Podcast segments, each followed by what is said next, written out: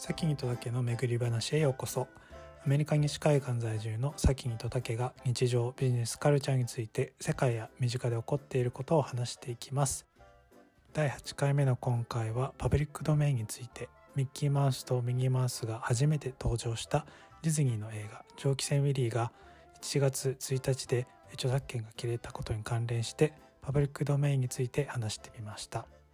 新年2回目の今回ですけれども今回はまパブリックドメインの話をしたいなというところでなぜじゃあ、まあ、この話のトピックになったかと、まあ、我々なよく映画の話を去年何回か話しましたし、まあ、今後も映画だったりエンターテインメントの話って結構ねアメリカは本場ですので、まあ、そういう話をしたいなっていうところで、うん、で、はい、まあ、コピーライトという概念がありまして資材創作物一般に対して、うん、その得意性とかキャラクターに対して個人あるいはこう企業の持ち物として他社がまずそのそれをまあ模倣することを禁止すると。いうこととそれを使ってですねそのキャラクターなり制作物に対してのまあ付加価値をつけて、まあ、それを商売にしていくために必要な権利ということになりますね、これが。はい。うん。まあ、なので、その、まあ、著作権の保護期間が終わって、えー、公共のものになりますよっていうのが、まあ、この1月1日であると。うん、で、まあ、今年は何が、あなんでそんな、まあ、なんでこのトピックになったかというと、うん、この初代ミッキーですよね。そうですね。スティームボート・ウィリーですね。うん。1928年と。この初代ミッキーの、えー、著作権が、まあ、パブリックドメインとなると。その通りですね。そういう日なので、まあ、ちょっと今回、うん、まあ、ディズニーが、まあ、どういうふうにね、あの結構これは大きく注目されてたじゃないですか。はい。なので、まあ、そのあたりについて話したいなと思っています。はい、日本ではですね、あの蒸気船ウィリーという名前で皆さんご存知の方も多いと思いまして、あのまあ、日本は本当にディズニーファンが多い国として、うんうん、世界的にも知られてますけれども、ショートフィルム、ね、竹さんも一回見たことあるんじゃないですか？蒸気船に乗って、ね、白黒のやつですよね。まあ、ミッキーマウスが船を操縦してあの川を下っていくっていうのが話なんですけども。本当にあの目が黒いミッキーですもんね。まあ、初めてそのミッキーマウスというのが世の中に出た、うん、まあ、記念碑的作品として皆さん、えー、ご存知の方も多いと思うんですけどもこの作品にに出てくる一切のキャラクターとか、えー、作品自体に対しての著作権が切れた年が2024年となりますと。パブリックドメインっていうのはだからえー、もう著作権が切れたものなので公共財となったので誰がどうやって使っても構わないというふうな、はい、えー、ことが今年から可能となってで早速ですねこのまあまあこの一大ニュースに目をつけてその、うん、アメリカのインディペンデント系の映画制作者の中にはですねこの蒸気船ウィリーのをテーマにしたもうホラー映画を作るというふうにアナウンスされてでもう早速近日公開のためにちょもう粛々準備しているということを、えー、うん、先週のニュースでは聞きました。なんか去年も、うん、えっ、ー、と多分プーさんですね。うん、あのどっかのバージョンの、えーと、プーさんが、うん、えーと、著作権切れたということで去年もなんかホラー映画出てましたね。プーさんが、ね、あの襲ってくるっていうかなり 結構僕予告編見て怖いなと思っちゃったんですけど。いや、ほんとほんと、あの、ななんでしょうね、その、こ怖さってね、なんか、ね、なんかもう見るからに恐ろしいものが、うん、あの、襲ってくるっていうのもまあ怖いんだけど、まあ、それ以上にやっぱりその、うん、みんなのイメージの中にある、ああのこの人は大丈夫、この人はいい人だからとか、あとは、ねこ、こんなに愛らしいものがみたいなのが突然牙を向いて、なんか恐ろしいことしてきた方が恐怖としてのはあの幅広いですよね。だから、うん、なんかこういうね、ミッキーなり、プーさんなりをネタにしてホラー映画にするっていうのはすごいいいアイデアだなというふうに思って見てましたけど。うん、まあ、ファンがね、ディズニーファンが行くかどうか置いといて、うん、あのね、あまり予算のない映画制作会社とかがね、そうやって話題を性を持ってそう、えー、人を集めることができます、ね、もうただその映画を作ったっていうだけでかなり宣伝効果になるじゃないですか。うん、うん、そういうまああの影響も狙ってると思います制作者側としては。うんうんまあ、まあ、一つね、あの気にしとかなきゃいけないというか、まあ、あの押さえておいてはいいのは、うん、まあ、ディズニーってそのいろんなミッキーマウスのバージョンがあるんで、うん、まあ、その別にこのミッキーマウス自体が、うん、その商標フリーになったということではなくて、まあ、そのこのウィニー、あごめんなさい、えっと、スチームボートウィリー版のミッキーなだけであって、はい、それ以降の各バージョンのミッキーっていうのは、ちゃんとそれぞれ著作権があるんで、うん、まあ、そこは押さえとかなきゃいけないのかなっていうところで、うん。うん、だから、あのね、記事を共有しましたけど、これもリンクを貼っとこうと思うんですけど、はい、結構ねあの、ディズニーってそういう意味では、自分たちの、えー、ものをガチガチに、著作権、えー、の保護あの伸ばしたりして、うん、あのまあいろいろ守ってきたんですよね。うん。なんかそういったところも僕は面白いなと思って。もうまさにでもこれが、まあ、ハリウッドの歴史っていうふうに僕は見てまして、うん、その、まあ、なんでしょうね、その、えー、映画なり、な、なん、なんでしょうね、こう、いわゆるアンアンタンジブル、そのいわゆる手に、手に取れないようなものに価値を持って、それで、あの、まあ、それでお金持ち、まあお、すごい額のお金を作ってきたっていう歴史があるわけですよね。うん、うん、で、まあ、うん、あどうぞどうぞ。いや、まあ、そんな、そんな著作権にもまあ限りがあるっていうことがあって、なんか本当にものを作る人、うん、まあ、今はね、別に、あの、何、絵とか映画とかっていうメディアに限らず、そのテクノロジーを使っても、必ずそのどうやってマネタイズするかっていうのが皆さん命題だと思うので、うん、そのそういった知財に対してやっぱりあの特定の人間がその,、まあ、その権利を所有するっていうことを、まあ、まあ結局法律で守られているものなんですが、まあ、限りがあるものであるっていうことをなんか改めて認識するようなニュースかなというふうに思ってますね。うん、うん。だから、まあ、あのね、どれぐらいじゃあ著作権でね、あの守られる期間があるのかっていうところで言うと、まあ、個人の作品は著者の一生プラス70年、うん。えー、企業が保有する作品は公開後から90年、または制作されてから120年、どっちか短い方らしいんですけど、結構長いですよね。長いですよね。うん、これは相当長いなとは僕は思ったんですけど、うん。ちなみにパブリックドメインのたまり場としてご存知じゃない方におすすめなのは、うん、あのインターネットアーカイブというウェブサイトがありまして、はい、そこに行きますとあの、うん、著作権の切れた、まあ、日本の小説とか読む方好きな方はもうご存知の方多いと思うんですけど青空文庫っていうウェブサイトがありますね、うんうん、そこもだから著作権が切れた小説があの無料で読めるって場所になってますけど、うんうん。アメリカの映画、小説、何でもですね、なんかちょほんのほんの小さな新聞記事でも、あのそういったものがあの無料で配布されてる、うんえー、ウェブサイトになるので、気になる方はぜひという感じで。うんうん、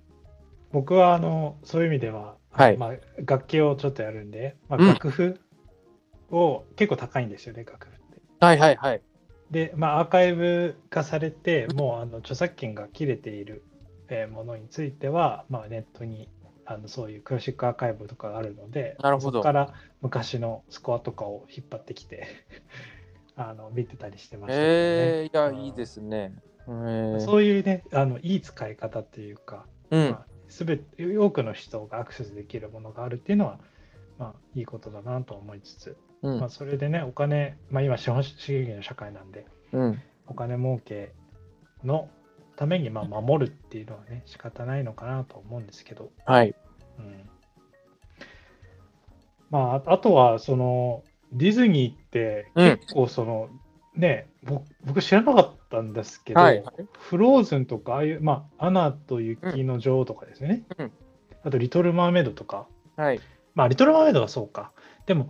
これもあのパブリックドメインの作品なわけですよね。アリス・イン・ワンダーランドとか。はい、そうですね。そういったものを、まあ、自分たちでリメイクして、それに著作権をかけて、うん、今守っていると。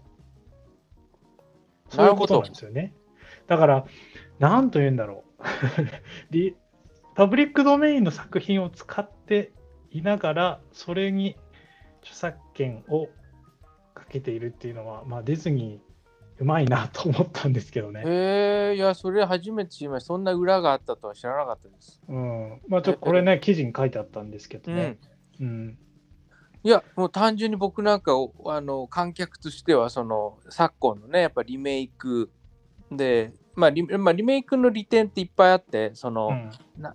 これから新しくこう世間にご紹介する必要がないわけですよ。例えば、うん、もう白雪姫とか、えー、シンデレラとか言われた時にもうどんな話か皆さん童話とか読んでるからなんとなく想像つくと思うんですよね。うん、でそういった題材を、まあ、また映画にすればもう認知というそのマーケティングが一番その最初の難関ですよね。うん、あのお客さんにこのこんな話を映画館でやってるよっていうその作業がいらないわけですよ。うん、なのでもうこの何年でしょうね10年20年かなもうリメイクハリウッドはリメイク祭りですね。まあ、あの彼らとしあの作り手としてもですね、そのやっぱり対策になるので、いわゆる世界配給を目的としてあの念頭に置いて制作するので、巨大な額を動かして制作するので、まあ、言うなれば失敗が許されないわけですよね。なので、こう、なるべくストライクゾーンを広くしておくっていうのも、あのリメイクとかの、まあ、大事ないわゆるせん、うんうん、なんていうかな、考慮される要因の一つなんですね。うん、ここにね、そのディズニーダブルティップって書いてあるんですけど、うん、アニメテッドフィルム based on public domain っていうところで、うん、まあライブリメイクも含めてなんですけど、うん、ジャングルブック、うん、アリス・アドベン、アリス・アドベンチャーワールド、アリス、不思議な国のアリス、リトル・マーメイド、はい、リトル・マーメイドですね。うん、ビューティービースターがや、えっと、美女と野獣。1001 Nights。これは何なの？アラジンアラジン。アラジンだ。そうだ。あと、シンデレラ。うん。ハムレット。これが、だから、ライオンキング。ああ。で、えっと、スリーピングビューティーなので、これが、眠れる森の美女。眠れる森の美女。うん。あとは、えっと、フローズン。はい。ピノキオ。えターザンとか。はい、この辺りも全部ねあのその昔の童話だったりとかもともと著者がいるものをディズニーが映画化して著作権を取ってるっていう。まあもちろんそのもともとの童話にはかかってないんですけど、うん、アニメとかにかけちゃってるんですね。実写と。うんうんうん、いやすごいなと僕あの あんまりなフローズンとか知らなかったんで。フローズンの何原作があるってことですね。そうみたいです。だから僕もそういうのね結構わかんない。知ってる人は知ってるんでしょうけどね、うん、知ら言われなかったら分かんなかったんで、うん、いや、面白いなって思いました。うん。なんか、今、日本の階段の雪女のこと考えてました。だからそういうことでしょうね。だから、ゲゲゲの鬼太郎とかもそういうふうになるってことかな。そういうことでしょうね。だから、この間、日本で年末になんか劇場版が公開されたみたいで、結構なんか話題があったみたいで、ゲゲゲの鬼太郎が。あの、まあ、僕もちょっと見たいなと思ってるんですが、はいはい、それもだからきっとその水木しげるプロの権利を守る意味でも必要な作業だったのかな？もしかしたら。映画作るってことは。日本、まあ、ちょっと日本の著作権どうなってるか分かんないですけどね。うん、うん、ちなみに、ちょっとまたちょっと戻るかもしれないですけど、はい、ディズニーがさっきそのミッキーのうん、あのコピーライトはバージョンがいろいろあるって言ったじゃないですか。うん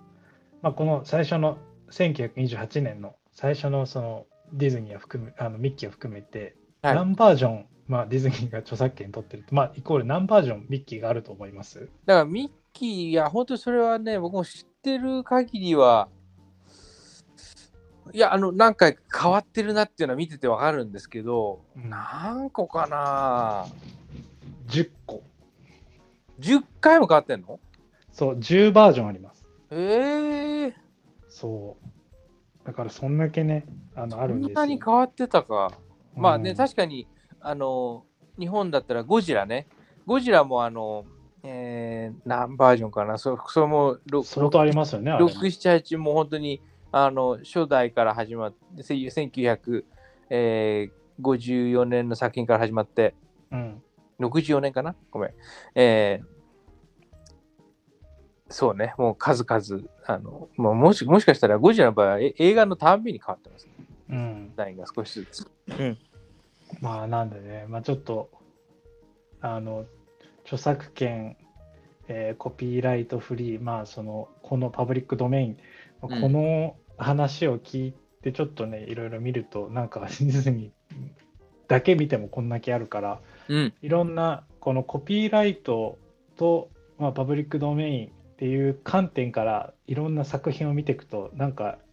いろいろ裏がありそうで面白いなと、ね、ですね。うん、うん、まあというところですけれどもなんか最後に一言ありますか？いや本当に僕はこのニュースはちょっとなんかなんていうのかな象徴的な話で、うん、うん、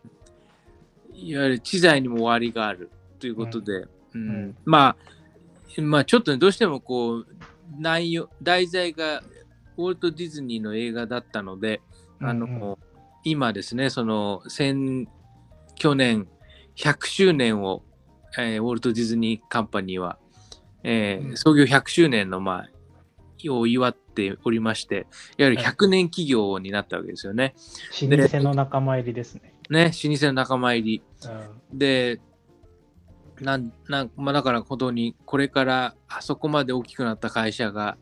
ね、こう、今まで生み出してきたものでもちろん大きくなっていった会社なわけですけど、ね、うん、そそういった権利をこう手放し手放し、えー、これからやっていくわけですよね。だから、うん、なんか、まあ、いわゆるエンターテインメントのリーディングカンパニーとしては、なんかどういうふうになっていくのかなっていうのは、ちょっとすごく興味があるところですね。うん、そうですね。うん。まあ、その、今後もね、そのどういう路線でいくかっていうところは気になりますよね。まあ、これまでもね、あのディズニーはこうロビー活動をしながらこう、著作権を伸ばしてきたっていう歴史があるので、うん、まあ、あのどういうふうなこう、でアメリカのビジネス結構裏を かくというか、うん、ちょっとせこいやり方をしながら、ね、お金儲けるので、ディズニーはどういう路線でこれから行くのかっていうのは楽しみですね。はい。はい。えっと、まあ、今日あの紹介した、例えばインターネットアーカイブとか、えっと、記事、えー、参考にした記事とかは、ショーノートの方に貼っておきますので、また見てみてください。はい。では、えー、今日のパブリックドメイン、えー、について以上としたいと思います。ありがとうございました。ありがとうございました。